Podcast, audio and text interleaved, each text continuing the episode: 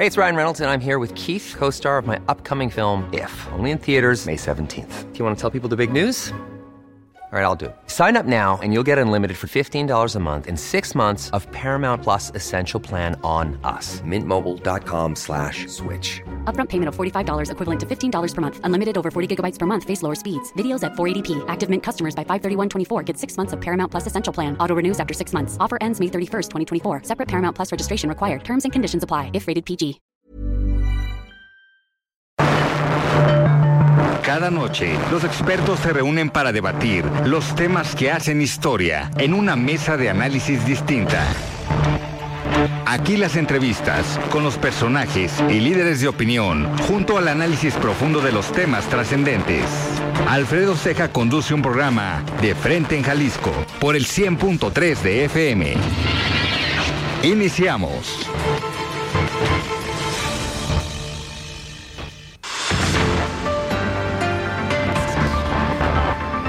Hola, ¿qué tal? Muy buenas noches. Bienvenidos a una emisión más de De Frente en Jalisco, aquí en Heraldo Radio Jalisco. Hoy jueves 28 de septiembre. Quiero agradecer, como todos los días, en los controles técnicos a Antonio Luna, en la producción y redacción de este espacio a Ricardo Gómez y recordarles nuestro número de WhatsApp para que se comuniquen con nosotros, el 3330 1779 66. El día de hoy vamos a tener esta mesa de análisis de todos los jueves, donde me acompaña Iván Arrazola.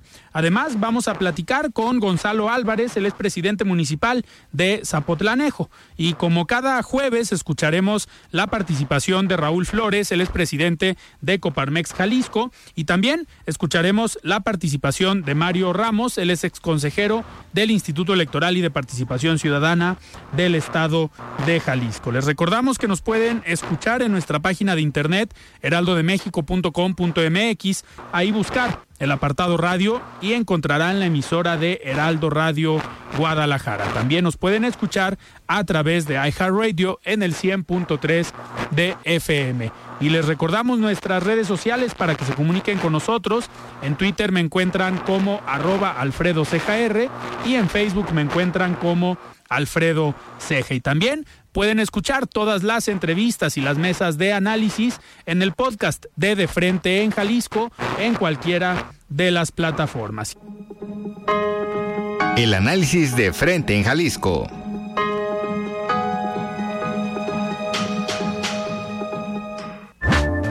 Muy bien, son las 7 de la noche con 5 minutos y nosotros arrancamos esta mesa de análisis de los jueves con Iván Arrazola. Estimado Iván, ¿cómo estás? Buenas noches. Hola, Alfredo, buenas noches, muy bien. Iván, pues a ver, hay muchos temas para platicar el día de hoy. El día de ayer, precisamente a la hora que estábamos aquí en el programa, se estaba llevando a cabo el consejo o la sesión del consejo de Morena aquí en Jalisco. Eh, posteriormente eh, participé en un programa a nivel nacional con mi tocayo Alfredo eh, González, donde hicimos pues un análisis y varias entrevistas y justo cuando estábamos en el programa pues se dieron los resultados de esta votación para pues primero hacer el filtro de todo el número de aspirantes que se registró para ser el titular o el defensor de los comités de defensa de la Cuarta Transformación, pues eh, sorprendió Iván este proceso, no sé si coincidas conmigo, sorprende la cantidad de aspirantes, eh, no digo posibles porque al final... Eh, algunos tendrán posibilidades o tuvieron más posibilidades que otros, pero Jalisco fue el estado donde más se registraron. ¿Crees que lo hicieron con una convicción real de si quieren ser gobernadores de Jalisco o mejor tiro alto para negociar acá abajo y por lo menos que me vean en la lista? Eh, ¿cómo, ¿Cómo ves que se hayan apuntado tantos? Pues estos procesos en Morena, si por algo se han caracterizado es por las sorpresas que, que han dado en los últimos meses, ¿no? Y bueno, como ya estamos viendo, también en estos procesos tal vez han mal acostumbrado que a, los perdedores pues también les toca pues algo, entonces pues dijeron, bueno, más vale participar y tratar de alcanzar algo a, no, hacerlo, ¿no? Son, son muy particulares los, los procesos en, en Morena, Alfredo, porque, bueno, las reglas son muy peculiares, no, no puede haber debates, tampoco está prohibida la, la, pinta de bardas, la pega de espectaculares, aunque bueno, eso no se cumple, ¿no?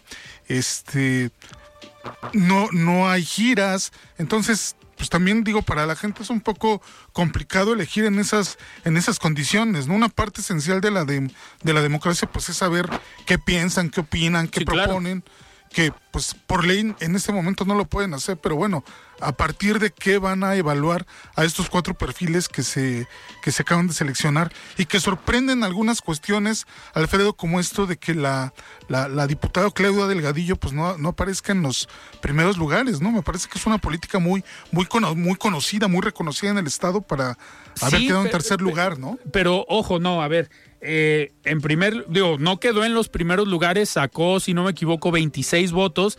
Hay que recordar que asistieron, de los 200 consejeros, asistieron 180. Entonces, de ahí, pues se van dividiendo los votos. Claudia Delgadillo, ahorita, pues en teoría no está en Morena, no es uno de los perfiles que va a contender por Morena. Ella se registró la semana pasada por el Partido Verde y también tiene el apoyo del Partido del Trabajo, al parecer. Eh, que va a aparecer en la encuesta, pero por estos otros partidos. Desde mi punto de vista, sí sorprende Claudia Delgadillo, pero creo yo para bien porque al final tuvo 24, 26 votos de estos 180 pues, sin estar participando en Morena o en el Consejo sin tener, digamos, una participación activa al interior del partido como tal. Como bien comentas, es un perfil muy conocido, es un cuadro ya eh, que ha trabajado durante muchos años, pero si la vemos, a lo mejor no tiene un trabajo al interior del partido, como sí lo tienen otros perfiles de los que se registraron. Eh, un caso es eh, Clara Cárdenas, la que queda en primer lugar, que sorprende y es por este trabajo tal vez al interior Después queda Carlos Lomeli, que es un aspirante eh, natural, que ya fue candidato, que era el presidente de este eh, consejo, pues tiene cierto control, si lo queremos llamar así. Creo que también sorprende Chema Martínez, que queda en tercer lugar. ¿Por qué? Porque pues, Chema Martínez es el coordinador de los diputados pero hay que recordar que la participación interna en el partido, como pasa en todos lados, ¿eh? puede ser diputado, senador, pero si no operas al interior del partido, pues te quedas con la participación eh, nada más en tu cargo público. Eh, de estos 180 consejeros que votaron el día de ayer, a mí sí me sorprendió un poco la distribución. Y uno de los casos que al menos a mí sí me llamó la atención fue este de Claudia Delgadillo, porque pues ella ni siquiera estuvo ahí como diciendo yo voy a ser por Morena. O sea, hizo más ruido y lo comunicó más, creo yo, desde el Partido Verde y el PT. Así es. Y bueno, también este punto que aclaras al final, llegarían hasta seis los, los posibles aspirantes, ¿no? Al, por Morena, sí. Por, en, el proceso, ya incorporando al Partido Verde, ya incorporando al Partido del Trabajo, porque también un nombre que seguramente va a aparecer ahí, pues es el de Fabio Castellanos, ¿no? Que pues de alguna forma, pues también se, le, se le, liga, ¿no? Con el, Puede este ser, porque, a ver, lo que comentan es que quedan estos cuatro nombres, pero el CEN o el Comité Nacional de Morena puede proponer otros dos un hombre y una mujer. Y aparte, en el caso de, por ejemplo, Claudia Delgadillo aparecerá en la encuesta propuesta por el Partido Verde y por el Partido del Trabajo. Entonces, eh, los números ahí posiblemente se vayan a ocho aspirantes o a siete si es que el, Comité Nacional de Morena decide apuntar a otros dos. Como bien comentas, a lo mejor apuntan a Fabio Castellanos eh, o a algún otro personaje ligado a alguien a nivel nacional y a partir de ahí pues hacer la encuesta que creo que ese tema también va a ser interesante que se va a llevar a cabo en las próximas semanas. Así es, Alfredo, porque además esta encuesta que, que hace Morena, pues bueno, de alguna forma Marcelo Ebrard desnudó muchas de las, de las situaciones que, que se dan con esta encuesta, que es una encuesta que se hace eh, casa por casa, en, domicilios. Entonces, sí cambia mucho una perspectiva. Tú, tú que pues, eres un conocedor también de las encuestas, cuando haces una encuesta telefónica, cuando haces una encuesta vía redes sociales, que cuando haces una encuesta domiciliaria, ¿no? Entonces, hay ahí algunos aspectos que me parece se van a tener que atender. Hay, por ejemplo, ya desde este momento surgen algunos cuestionamientos. Por ejemplo, algunos eh, militantes de Morena se han pronunciado en, en contra de esta eh, nominación de Flor Michel, que es hija del, del, alcalde de Vallarta. Del alcalde de Vallarta, que dicen que, bueno, ¿cómo fue que, posible que ella llegara a esta, a esta posición? Entonces, ya se comienzan a ver por ahí también algunos eh, jaloneos. jaloneos, ¿no? También en el caso de Chema Martínez, el Partido Verde, pues también algunos militantes han dicho, bueno, este perfil es más como de, de derecha, no es tanto un perfil propiamente de, de, Morena, entonces van a empezar las, las disputas, ¿no? Pero me parece que al igual que en el caso del proceso nacional, esto es una cuestión de disciplina, Alfredo, total, o sea, no podrás podrás estar o no de acuerdo con el método, podrás estar o no de acuerdo con el resultado, pero si quieres tener vida dentro de Morena, te tienes que disciplinar, ¿no? Ya lo estamos viendo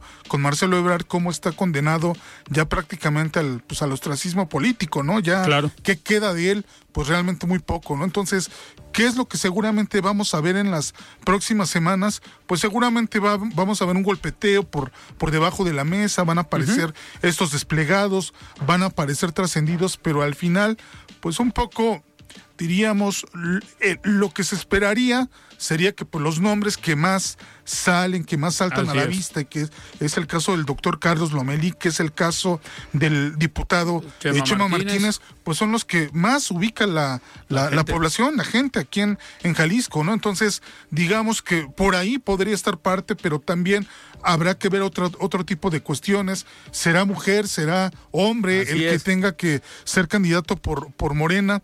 Porque estos dos perfiles de, de estas dos eh, pues, políticas que se apuntan, pues me parece que sí vienen un poco más rezagados en términos sobre todo de, conocimiento, de, conocimiento, ¿no? Pero pues sería una grata sorpresa que pues pudieran pues despuntar, ¿no? A ver, y aparte ahí viendo el escenario viene la encuesta.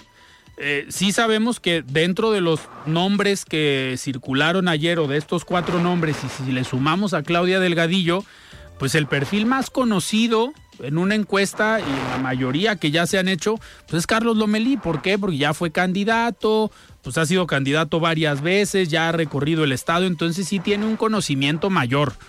Pero el tema que comentas ahorita del tema de género, si es mujer la candidata aquí en eh, Jalisco, pues si ponemos a las dos mujeres, a Clara, a Michelle y a Claudia Delgadillo, pues ahí en el tema de la encuesta va a estar interesante, porque ojo, son nombres nuevos tal vez que no teníamos tanto en el radar, el de Clara y el de la hija del el doctor Michel, el alcalde de Vallarta.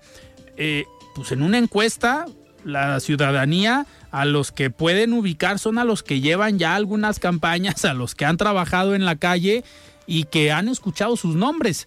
Entonces, si es mujer, yo creo que ahí lleva algo de ventaja Claudia Delgadillo por los años que lleva ya en política y por las veces que ha sido candidata, ¿no? O, en este caso podría ser Clara Cárdenas, que por ejemplo fue el primer lugar, fue la más votada por este consejo ayer en Morena, ¿no? Entonces, pues de alguna forma es como la revelación, ¿no? Inclusive por arriba de, Carlos Lomelí, ¿no? Entonces, pero... Hay que ver qué tanto permea en la población. Exacto. Pero por otro lado también aquí podría haber cargada política, Alfredo. Entonces, eso no lo podemos negar, es parte de lo que se insinuó en el proceso que ocurrió a nivel nacional con Morena y que también pues es algo que digamos no no es finalmente este método de la encuesta no es un método eh, eh, completamente confiable no siempre hay manera de poder de alguna forma cargar los dados, no sé cómo llamarle, pero podría darse. Y ahí, por ejemplo, Iván, eh, armando escenarios o en los acomodos, al final, si el candidato llega a ser Carlos Lomelí,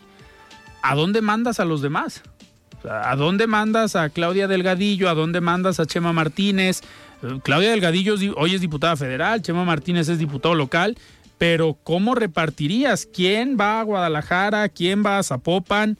Eh, ¿Mandarías a algunos de estos personajes a competir? En estas posiciones eh, pues fuertes? Pues mira, de entrada Claudia Delgadillo y el diputado José María Martínez son personas con, con un, un, mayor conocimiento ¿no? de la población. Entonces, las joyas de la corona que son Guadalajara y Zapopan después de la gubernatura, pues seguramente podrían tener ya ahí eh, Nombre. nombres, ¿no? Nombres y apellidos. Así es como se... no es a nivel como a nivel nacional de que tienes todo un gabinete por repartir, tienes posiciones en las cámaras de diputados, que pues por ahí también se podría manejar algo, algo en esos términos. Lo importante es cuidar la unidad después de este, de este proceso, ¿no? Entonces, me parece que en este momento todo, todo está saliendo como, como lo tienen planeado, ¿no?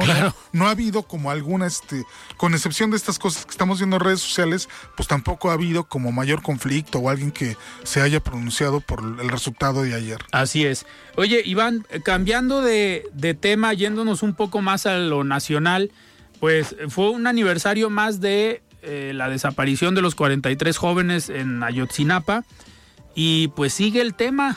Eh, inconcluso, no hay un responsable o no hay responsables, pues siguen lamentablemente sin encontrar a los jóvenes, pero se está generando información y polémica por las declaraciones de Alejandro Encinas, las declaraciones hoy del presidente de la República.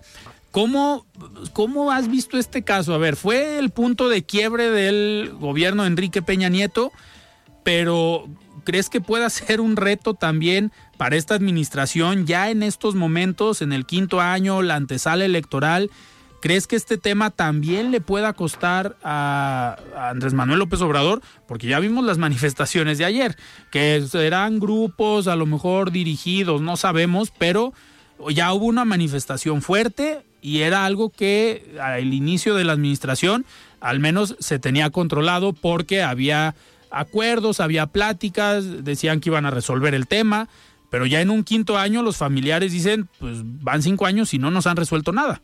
Son dos temas en los que le han ganado eh, al, al, presidente López Obrador y que hemos visto el, tamaño de la, de la respuesta. Uno es el movimiento feminista, el cual también se ha manifestado violentamente y lo que vimos hace unos días en el noveno aniversario por la la, la, tragedia no se le puede calificar de otra forma con lo que ocurrió en Ayotzinapa. Me parece, Alfredo, que en este, en este tema en particular, tanto el expresidente Peña Nieto como López Obrador comparten una, una visión de las cosas. Y la visión de las cosas es que ellos se quedan con la famosa eh, verdad histórica. Verdad histórica, ¿no? Y la verdad histórica es que un grupo de policías entregó a un grupo del crimen organizado a estos estudiantes y se encargaron de, desaparecerlos. Y eso es precisamente con lo que están en contra los padres de los normalistas que dicen, bueno, no es tan, no es tan sencillo ni tan claro como lo quieren hacer ver. Lo que dicen los padres y lo que han señalado también otras investigaciones, por ejemplo, de este grupo interdisciplinario, es que el ejército mexicano tuvo una participación también en el tema de la desaparición. Y lo que están exigiendo los padres de los 43 es que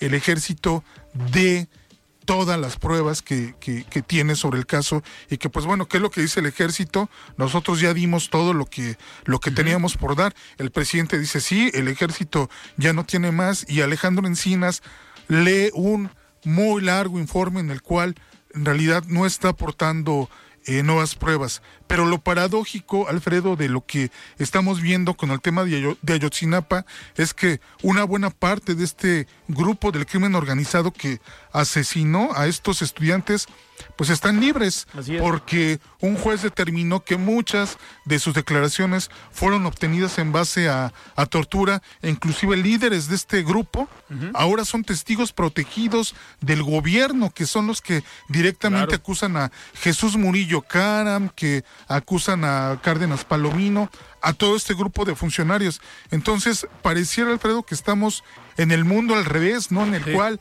la impunidad reina completamente, además, en un tema que López Obrador enarboló como una bandera, como un símbolo de, de su movimiento, y al final que estamos viendo que el presidente por todos estos intereses que se han creado alrededor del ejército mexicano, pues tiene que salir a defenderlos, no, no, no tiene otra opción. Si ya les dio los aeropuertos, ya les dio las aduanas, ya les dio una nueva línea aérea, ya los dejó construir refinerías, ya administran el aeropuerto, pues tiene que estar con ellos en las buenas y en las malas, ¿no? Y aparte, a ver, hay detenidos, pero pues hay detenidos que siguen sin decir qué pasó. Porque se sigue sin saber qué pasó. Los familiares hoy no saben ni dónde están, ni si están vivos, si están muertos. A ver, no se sabe nada. Hay detenidos, pero esos detenidos no han servido de nada porque no hay información. Entonces, ¿de qué sirven los detenidos? Nada más por decir, tenemos a tantas personas encarceladas. Está el presidente o expresidente municipal de Iguala, José Luis Abarca, que, por ejemplo, algo que a mí siempre me ha llamado mucho la atención es gobierno del PRD a nivel local en Iguala, con José Luis Abarca. Gobierno del Estado, Ángel Aguirre, Ángel Eladio Aguirre era gobierno perredista en Guerrero. Presidente priista Enrique Peña Nieto. Hoy, ¿dónde está José Luis Abarca? Detenido. Pero ¿dónde está Ángel Eladio Aguirre, el gobernador o exgobernador que pidió licencia y dijo, y la libró. O sea, no hay nada en contra del el exgobernador. Entonces, de los detenidos, pues, tienes a un Jesús Murillo Caram que lo están acusando por no haber hecho su trabajo, pero no porque él haya participado en la desaparición, sino porque no investigó. Pues al final, los de ahorita pareciera que tampoco están investigando. Pues así es, finalmente terminamos un poco en las mismas y me parece que este grado de violencia que, a ver, sin duda la, la, violencia no se, no se, no se, no se puede justificar en estos términos, claro. pero vaya que la, la, respuesta ha sido virulenta a tal grado que en Palacio Nacional tuvieron que sacar nuevamente estas vallas grandes, pues porque Sí. los manifestantes fueron con todo y pues bueno, allí hubo una gran cantidad de negocios que pues resultaron dañados por estas manifestaciones, pero me parece que también es el tamaño de la propia falta de resultados de esta de esta administración a tal grado que ya pues estos eh, padres ya ni siquiera ven en Alejandro Encinas un interlocutor confiable y el presidente ya ni se para en los este, informes que se que se rinden porque saben que al final van a terminar dejando los mismos resultados que, que, que- que Peña Nieto, ¿no? Y, que inclusive con cuestiones tan delicadas como que uno de los subsecretarios que estuvo con, con un- un- perdón, uno de los fiscales que estuvo acompañando a Alejandro Gertz, que llevó durante mucho tiempo la investigación, tuvo que salir del país, pues porque él decía, bueno, aquí pues la fiscalía no está llegando a la verdad, ¿no? No están, no están llegando a los, a los, a los culpables, a los responsables. Recordarás que se giraron alrededor de 20 órdenes de aprehensión, 20 órdenes de aprehensión que terminó cancelando la propia Fiscalía General de la República en contra de miembros del ejército mexicano, ¿no? Así es. A- hasta, hasta ahí, hasta ahí llegó, ¿no? Así es, pues todo, todo un tema, Iván, y que complejo para todas las administraciones, pero más complejo y delicado para las familias. Eh, independientemente de lo que se diga, pues hay personas desaparecidas y sigue siendo un problema en este, en este país. Iván, tenemos que ir a un corte. Eh, estamos en esta mesa de los jueves con Iván Arrazola. Vamos a un corte y regresamos. Con Alfredo Ceja y su análisis de frente en Jalisco por el Heraldo Radio 100.3. Mesa de análisis de frente en Jalisco con Alfredo Ceja. Continuamos. Muy bien, estamos de regreso aquí en De Frente en Jalisco. Son las 7 de la noche con 29 minutos y me da muchísimo gusto poder platicar el día de hoy con Gonzalo Álvarez. Él es el presidente municipal de Zapotlanejo. Estimado Gonzalo, ¿cómo estás? Buenas noches.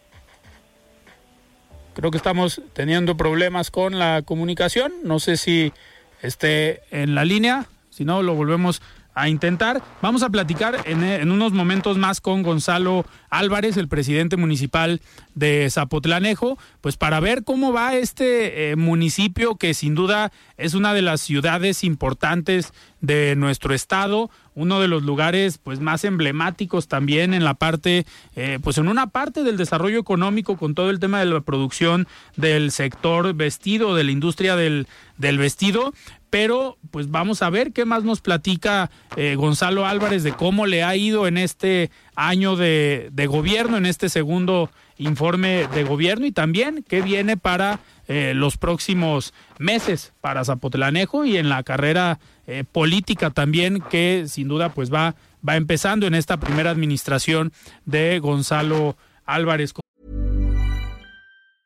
Market for investment worthy bags, watches and fine jewelry Rebag is the answer.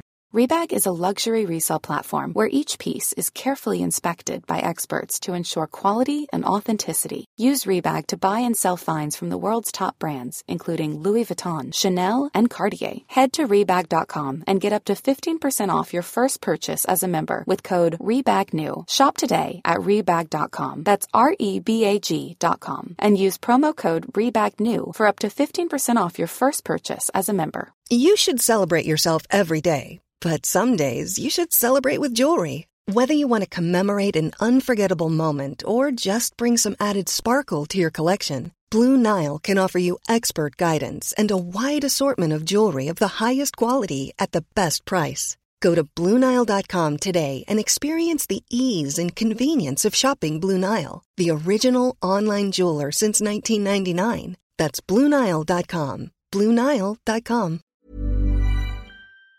como alcalde de Zapotlanejo. En lo que está en la, en la línea o en lo que podemos enlazarlo, Iván, en este, a ver, en este escenario político rumbo al 24, hablábamos hace rato del factor eh, género para Jalisco aquí en, en Morena, pero va a ser muy interesante también para los otros estados del país estas conformaciones o estas decisiones que tomen desde los partidos a nivel nacional, en el caso de Morena, son nueve estados, en cinco tendrán que ir hombre o mujer y en otros cuatro, digamos, eh, a la inversa. Pero, eh, ¿cómo ves el escenario para Morena?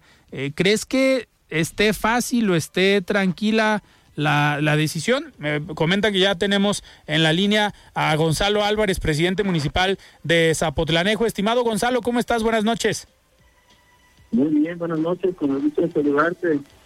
Muchísimas gracias. Muchísimas gracias, Gonzalo. Oye, pues, a ver, platícanos cómo va el municipio. Ahorita, antes de hacer el enlace, comentaba aquí con Iván Arrazola, que me acompaña todos los jueves. Eh, pues este, este municipio sin duda es uno de los municipios de las ciudades del estado pues emblemáticos por esta parte del desarrollo de la industria eh, del vestido, pero sin duda hay más eh, sectores importantes y en el desarrollo económico en el municipio. Pero cómo, pues cómo les ha ido este año a Zapotelanejo. Gente que me da mucho gusto poder decir con orgullo, con, con mucha alegría que el municipio ha crecido económicamente ha ido a la alza, gracias a que hemos tenido muy buenas acciones, eh, gobierno y ciudadanía, además de los propios empresarios del municipio, que se reflejan resultados, ¿no? Y como tú lo decías, es una zona textil, pero también hemos convertido en ese municipio emblemático que pueda sonar no solamente en el estado, sino en el país. Hemos estado recibiendo turistas de otros estados y a nivel internacional. Entonces, sí me da mucho gusto poder decir que vamos avanzando a paso firme y que debemos seguir trabajando de la misma manera y aún más para poder seguir mejorando lo que es nuestros asociaciones. Claro, le voy a pasar el micrófono aquí a Iván Arrazola, estimado Iván, adelante. Hola, buena, buenas noches. Eh, hay varios retos que digamos enfrentan eh, los, los municipios, en este caso, pues por ejemplo, Zapotlanejo no, no es la, la excepción. ¿Cómo, ¿Cómo va el municipio en términos de mejora en servicios públicos. ¿Cómo, cómo le ha ido al municipio en términos de seguridad eh, pública? ¿Qué, ¿Qué, acciones son las que se han emprendido en estos temas? Sí, fíjate que también en ese sentido Iván, con gusto de saludarte e informarte que eh, nuestro municipio registramos tres veces más eh, del año pasado servicios públicos que tienen que ver con alumbrado, alcantarillado, agua, boda y demás, atendidos en, uno, en más de un 90% a la población. Es decir, ha sido un gran trabajo de servicios generales y todas las áreas correspondientes para nuestra gente de Zapotlanejo. Esto también se ha venido llevando a cabo a través de los diferentes medios de comunicación que tenemos, redes sociales, WhatsApp y también lo que hacemos ustedes con Gonzalo, que es la cercanía con la gente para poder atender de manera oportuna todas sus necesidades y así es como hemos estado dándoles los servicios que son tan necesarios para nuestra gente. En términos de seguridad, fíjate que también ha sido para mí eh, eh, un orgullo poder mencionar que hoy somos uno de los municipios de la región centro más completos en temas de capacitación y que hemos estado haciendo sinergia con gobierno del Estado para poder llevarlos a la academia de nuestros policías y que cumplan pues, con esta norma y con esta ley que sí se necesita en todos los municipios y también decir, decir e invitar a la gente que nos está escuchando que sepan que es uno de los municipios más seguros a nivel estatal. Entonces hemos hecho un gran trabajo a nivel eh, de seguridad e incluso eh, mi propuesta fue en, algún, en el inicio de la administración poner un módulo de seguridad por delegación. Tenemos seis delegaciones en Tepotlanejo, cosa que no, no existía ningún módulo de seguridad por delegación que pudiera atender las 24 horas, las 24 horas de la ciudadanía. Hoy es una realidad. Estoy terminando los últimos tres de los seis módulos que en su momento nos propusimos hacer. Entonces, esto pues para nosotros es un logro además de equipar con más unidades de la mujer, que es un tema también que se refiere a, lo que pasa con la violencia intrafamiliar o violencia de la mujer, lo atendemos con mucha responsabilidad en este municipio. Claro. Eh, Gonzalo, una, una pregunta, algo relacionado con la eh, inseguridad o en el combate a la inseguridad que muchos presidentes municipales hoy lo, pues, lo usan como estrategia eh, para resolver este problema es irse a las causas, a atacar las causas y no, digamos, el combate eh, frontal como, como se busca, sino irse a la prevención. En el caso de Zapotlanejo, eh, ¿qué se está haciendo en materia de prevención y sobre todo en esta parte que va ligada al desarrollo social, a trabajar con algunos sectores, eh, pues no vulnerables, sino con las personas más jóvenes, con algunos sectores como en el caso de las mujeres. ¿Se está haciendo algo en materia eh, preventiva para, digamos, fortalecer los resultados que estás eh, comentando? Sí, por supuesto, por medio de la, la de Desarrollo este, de, perdón, de prevención social Estamos visitando las diferentes escuelas de nuestro municipio para poder eh, dar pláticas de prevención, pero también hacemos, junto o sea, va junto con pegado, además de, la, de las pláticas de prevención, hacemos talleres eh, e incluso también hacemos algunos, algunos eventos deportivos para incluir a estos jóvenes a que empiecen a tener otro tipo de mentalidad y no lo que se venía viviendo en el municipio. Hoy tenemos de verdad un municipio muy diferente en crecimiento este, sobre todo eh, en el desarrollo comunitario, que para nosotros construir comunidad ha sido una de nuestras metas. Vamos a las comunidades más alejadas, a las delegaciones, con este tipo de torneos, talleres, pláticas de prevención y también con, con nuestras mujeres que también han estado trabajando fuertemente en toda la mujer para el tema de prevención y sobre todo que también pueden identificar cualquier caso de acoso y tengan eh, ese valor agregado que puedan denunciar, ¿no? estemos todos muy atentos para que también eh, tengamos la cultura de la denuncia y también darle seguimiento, porque anteriormente había mucho miedo y esto pues también eh, invitaba a que siguiera habiendo esas malas prácticas, porque pues nunca pasaba nada, ¿no? Y acá, ahora cuando tomamos las cosas con responsabilidad y actuamos bajo ley, pues creo que las cosas caminan diferentes. Eh, perfecto. Eh, Gonzalo, otra pregunta más de índole o de la relación política. Hoy se habla mucho de en, que en materia de seguridad se necesita una muy buena coordinación entre los tres niveles de eh, gobierno, municipal, estatal y federal. eh, tú eres, digamos, un gobierno que emana de Morena, del mismo partido que está en el gobierno a nivel federal, pero me gustaría saber cómo, cómo ha sido la coordinación desde Zapotlanejo con los otros niveles de gobierno, tanto con el gobierno del estado como con el gobierno eh, federal, específicamente para el tema de eh, combate a la inseguridad. Creo que tuvimos problemas con la llamada. O si no sigues escuchando. No, perdimos la, la llamada. Eh, Iván, pues a ver, la, la intención de esta pregunta es ver qué tanto se está también coordinando, porque muchas veces podremos decir, pues es que como son diferentes colores, pues a lo mejor hay menos coordinación, pero en el caso de Zapotlanejo, si el eh, municipio está gobernado por Morena, la federación está gobernada por Morena, va a ser interesante saber cómo va esta relación tanto con gobierno del estado como con gobierno federal, si hay una coordinación eh, permanente, una coordinación real entre los tres niveles de, gobierno.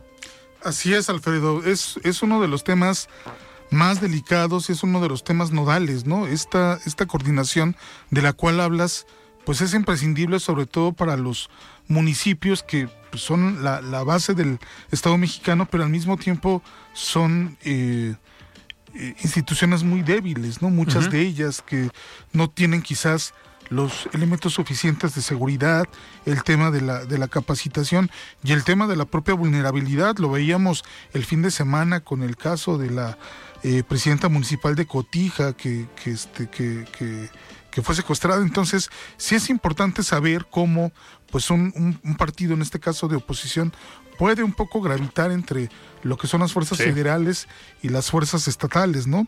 Se supone que este es uno de los temas en los cuales tanto el gobernador como el presidente de la República han presumido una buena, sí. una buena coordinación, ¿no? Una buena estrategia, pero pues es importante también verlo desde el punto de vista de los presidentes municipales. La mayoría, bueno, los, los que hemos tenido de la zona metropolitana de Guadalajara han, han, hablado de que, pues bueno, generalmente pues esto se lleva en buenos términos. Uh -huh. Sí, no han tenido una eh, pues diferencias o problemáticas, al contrario, eh, han tenido apoyo siempre y cuando también hay que decirlo sea requerido, ¿no? Sí, sí. Bueno, tuvimos a Sergio Chávez hace unas, unas semanas. ¿no? Uh -huh. pues no, no, no, este, no ve, al contrario, decía que pues su, su municipio iba bastante bien el tema de, de, seguridad, que habían dado de baja algunos elementos uh -huh. y que estaban como muy, muy al pendiente de este tema de la, de la integridad de los cuerpos policíacos, ¿no? Entonces, pues bueno, Zapotlanejo pues también es un, como bien lo comentabas, un municipio grande donde la gente sobre todo se va a surtir de ropa, ¿no? Sí, claro. Es la, la, la, la, marca ¿no? de, este, de este municipio, pero pues además está muy, muy cercano a lo que es zona metropolitana de, de Guadalajara, entonces pues la comunicación que hay, el tránsito, pues es, es algo que también obliga, ¿no? A que pues la seguridad sea uno de estos, de estos elementos, ¿no? Claro. Eh, Iván, a ver, en lo que tenemos la, de nuevo el enlace con el presidente municipal de, de Zapotlanejo, eh, podemos, eh, pues, a ver, creo que ya lo tenemos otra vez en la línea. Eh, listo, está, está nuevamente en la línea. Eh, Gonzalo, una, una pregunta, lo, comentábamos ahorita. Eh, cuando se habla de combatir la inseguridad, también se menciona mucho la necesidad de contar con una buena coordinación entre los tres niveles de gobierno. En este caso, ¿cómo ha sido la comunicación, la coordinación de Zapotlanejo con los otros dos niveles de gobierno, tanto con el gobierno del Estado como con el gobierno federal, considerando esta parte eh, partidista que ustedes son del Partido Morena, el gobierno del Estado, Movimiento Ciudadano y la presidencia de la República también de Morena? Fíjate que eh, aquí nos quitamos los colores para los temas de seguridad y para los temas institucionales. Creo que hemos hecho muy buena sinergia y por eso es que hemos dado excelentes resultados en nuestro municipio. Supimos saber llevar la, ahora sí que el tema político a lo político y el tema institucional a lo institucional. Aquí venimos a trabajar para todas, todos los apotlanejenses en mi caso y también quedó claro en el Estado que ellos iban a hacer su trabajo para quienes ellos gobiernan. Y en temas de seguridad, pues es un tema todavía más sensible que no podemos estarnos fijando en los colores. Y eh, eh, cabe señalar que todos los miércoles estamos en una Junta Metropolitana eh, de Seguridad en la cual estamos los municipios metropolitanos y están los tres niveles de gobierno en donde nos coordinamos cuando hay alguna eventualidad o, cosas importantes o donde haya foco rojo, rojos reforzamos y cosas así. Entonces no, no ha habido una falta de comunicación ni mucho menos. La verdad es que tenemos buena coordinación cuando requerimos apoyo e incluso cuando tenemos eventos o fiestas patronales, que es cuando tenemos mucha afluencia de personas, nos apoyan de todos los municipios, cosa que agradezco porque finalmente también es recíproco. Claro. Iván, adelante. Bien, eh, presidente, dos preguntas. La, primera es, eh, ¿qué hay con el tema de la, de la deuda? El próximo año, pues es un año eh, complejo, es, es, es un año electoral. En ese sentido, ¿cómo, cómo recibes el, el gobierno y ¿Cómo, ¿Cómo va a quedar después de, que concluyas esta gestión de los primeros tres años? Y, y, la segunda pregunta, relacionada también con este tema del, del, deporte, que además pues tú, bueno, provienes de una familia de, de, deportistas que seguramente va a estar siguiendo con mucho detenimiento el, el evento del próximo sábado. ¿Qué, ¿Qué, acciones se han, se han emprendido en el municipio en, en esta materia en específico? Primero, me, dices la complejidad del año que viene y cómo lo recibo. Bueno, hace dos años que recibimos el, el, municipio, lo, recibimos eh, desordenado, con una ciudadanía lastimada en su confianza, porque no voy a mentir, ha sido un reto construir comunidad, crear esa confianza con la gente para que pueda participar en ciertas acciones desde seguridad, de, prevención, de poder hacer equipo en las propias colonias. Hemos venido lográndola a través del deporte, como bien lo dices, porque es algo, una herramienta que conozco perfectamente y que de alguna manera la hemos venido segmentando en el municipio. Tan es así que estamos por inaugurar lo que es el polideportivo que va a ser referente de Zapotlanejo para Jalisco y para, para todo México. Entonces, eh, además de que recibí el municipio con una deuda de más de 9 millones de pesos en la que yo el año el año que viene este cierro la deuda para que queden ceros el municipio sin ninguna deuda, es decir, eh, cuentas sanas para nuestro municipio y eso habla de lo que hemos venido haciendo en la administración, que con poco hemos hecho más. Claro. Eh, presidente, otro, otro, otro tema, ya más ligado a lo político electoral. ¿Qué viene para para ti en el 2024, eh, ¿qué, qué, estarás eh, trabajando, qué estarás buscando? estoy muy concentrado en mi municipio.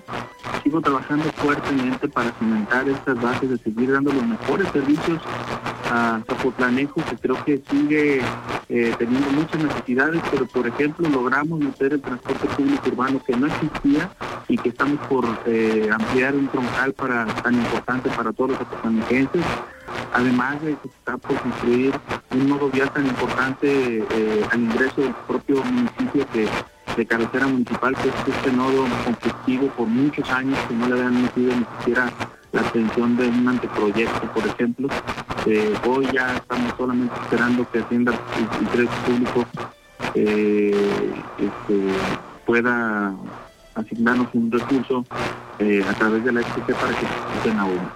Entonces, yo sí estoy muy enfocado en lo que nos toca, sobre todo lo que acabas de decir, nos falta un año, sí, vienen temas políticos también, entiendo, y estaré muy atento a lo que venga para nosotros en la oportunidad de poder gobernar con, responsabilidad hasta donde nos da en tiempo y si nos toca seguir trabajando en donde nos toque el lugar o la posición que sea, lo vamos a hacer con mucha responsabilidad porque yo seguiré trabajando para nuestros emergencias desde donde quiera que esté.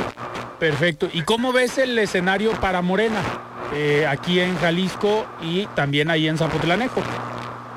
Pues así como lo vemos, yo creo todos, hay muchas posibilidades. Eh, está muy, muy, bien posicionado eh, el partido, se han hecho muchas cosas a nivel nacional buenas e incluso le ha cumplido el presidente de la República a Jalisco en, sentidos, por ejemplo, de movilidad, el propio gobernador lo ha reconocido eh, en la línea 4, en terminar la línea 3 y, todo este tipo de cosas que se han hecho con el gobierno estatal, que ya en su momento informará el propio gobernador, pero sí eh, creo que la confianza eh, que se ha generado a través de los trabajos que abanderas el presidente de la República para el Estado y también los gobiernos como en mi entidad, que es el municipio de Zapotanejo, aquí hemos venido trabajando con esta responsabilidad de poderles otorgar este servicio, de que la gente viva mejor, eh, por ejemplo, colonias como La Cruz, eh, le metimos drenaje en lugar de estar nada más queriendo pantallar con obras de redumbrón. A nosotros nos interesa que la gente viva mejor, poco a poco ir metiendo estos servicios que verdaderamente nos compete eh, darle a nuestra ciudadanía. Así, así te puedo decir muchas otras más colonias, muchas otras más delegaciones en las que estamos trabajando para que la gente viva mejor. Y creo que hemos demostrado con hechos, no con palabras, en cómo podemos trabajar de la mano de la gente, eh, ganando su confianza para poder construir juntos eh, lo que es una transformación. Eh, en este sentido, ¿consideras entonces que sí ha beneficiado al menos a Zapotlanejo? Uno, la llegada de Morena, pero sobre todo si has tenido el apoyo de la presidencia de la República y del partido o de los de los cargos a nivel federal para Zapotlanejo. Bien, en el proyecto que yo pedí, que es el nodo conflictivo que acabo de mencionar, tuve respuesta, pero también he tenido respuesta a nivel estatal. O sea, como lo dije, aquí a veces eh, confundimos dos cosas. Cuando tú llegas a gobernar, y eso lo hacían anteriormente, y lo voy a decir fuerte y claro, en la administración pasada, claro, gobernaba, parecía que gobernaba solamente para unos cuantos, es decir, para quienes votaban por la persona y por el partido. Nosotros hemos dejado en claro que gobernamos para todos, independientemente de los colores o por quién hayan votado. Yo no he escatimado en lo más mínimo en, hacer trabajos en los lugares donde votaron por algún otro partido que no es el de Morena. Entonces, eh, creo que eh, el, partido que yo abandero eh, de alguna manera es congruente con lo que eh, se dice dentro del propio partido, los estatutos que marcan y, yo como persona. Perfecto. Presidente, pues te, te agradezco mucho que hayas tomado esta llamada para platicar aquí en De Frente en Jalisco. Muchísimas gracias. Estoy para servirles, un gusto saludarlos. Igualmente, muy buenas noches. Platicamos con Gonzalo Álvarez, él es presidente municipal de Zapotlanejo. Y antes de despedirnos, vamos a escuchar el comentario de Raúl Flores, él es presidente de Coparmex Jalisco. Estimado Raúl, ¿cómo estás? Buenas noches. Buenas noches, Alfredo. Con mucho gusto saludo a todo tu auditorio. Durante los últimos días ha estado presente la discusión sobre la propuesta de reducir la jornada laboral de 48 a 40 horas. Me gustaría recordar algunos puntos que debemos tomar en cuenta antes de que se lleve a la acción esta propuesta. Entre ellos, que la mayoría de los trabajadores se encuentra en sectores que operan siete días a la semana, como son la manufactura y el comercio, sumado a que el 66% de los trabajadores formales se encuentran en MIPIMES, y trabajan más de 40 horas a la semana según datos de la ENOE. Es decir, que con esta iniciativa las empresas más afectadas, tanto operativa como financieramente, serían las micros, pequeños y medianas empresas. Estas representan el 95% de las unidades económicas y son la columna vertebral de la economía, no solo en nuestro estado de Jalisco, sino en todo el país, generando empleos y contribuyendo al desarrollo económico de nuestra región. Por esto es importante encontrar un equilibrio que permita mejorar las condiciones laborales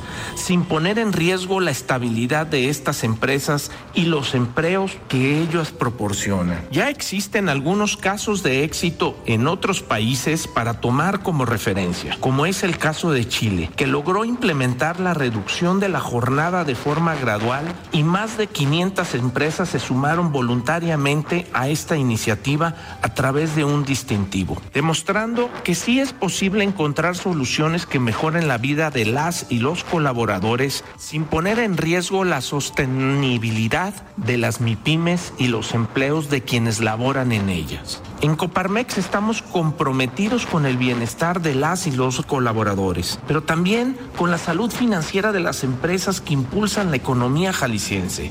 Para lograr esto es esencial que se realice un análisis exhaustivo de cómo las reformas podrían impactar a las MIPIMES y que los cambios se implementen de una manera flexible y gradual. Alfredo, Es crucial que de manera paralela el diálogo sobre la reducción de la jornada laboral se revisen otras cuestiones necesarias para el país, como es la mejora de la productividad y el impulso para que cada vez más empresas migren a la formalidad. Los invito a estar al tanto de este y otros temas en mi Instagram como Raúl Flores López y en Twitter como Raúl Flores. Muchísimas gracias Raúl por este comentario. Iván, pues el alcalde de Zapotlanejo, pues bastante información. Eh, no nos dijo qué viene para el 2024, si quiere la reelección, si va a buscar algún otro cargo público, ahorita que está de moda eh, pues, levantar la mano y destaparse para cualquier cargo público. Pues él prefiere dejarnos en suspenso, así que Así es. tendremos que esperar hasta hasta que sean los tiempos que Hasta determine los- eh, tiempos. Morena. Muy bien, Iván, pues nosotros nos despedimos. Muchísimas gracias. Nos vemos el próximo jueves. Muy bien, pues estamos en esta mesa de los jueves con Iván Arrazola y yo soy Alfredo Ceja. Nos escuchamos el día de mañana. Muy buenas noches. Alfredo Ceja los espera de lunes a viernes para que junto con los expertos y líderes de opinión analicen la noticia y a sus protagonistas. Esto fue De Frente en Jalisco, otra exclusiva de El Heraldo Radio.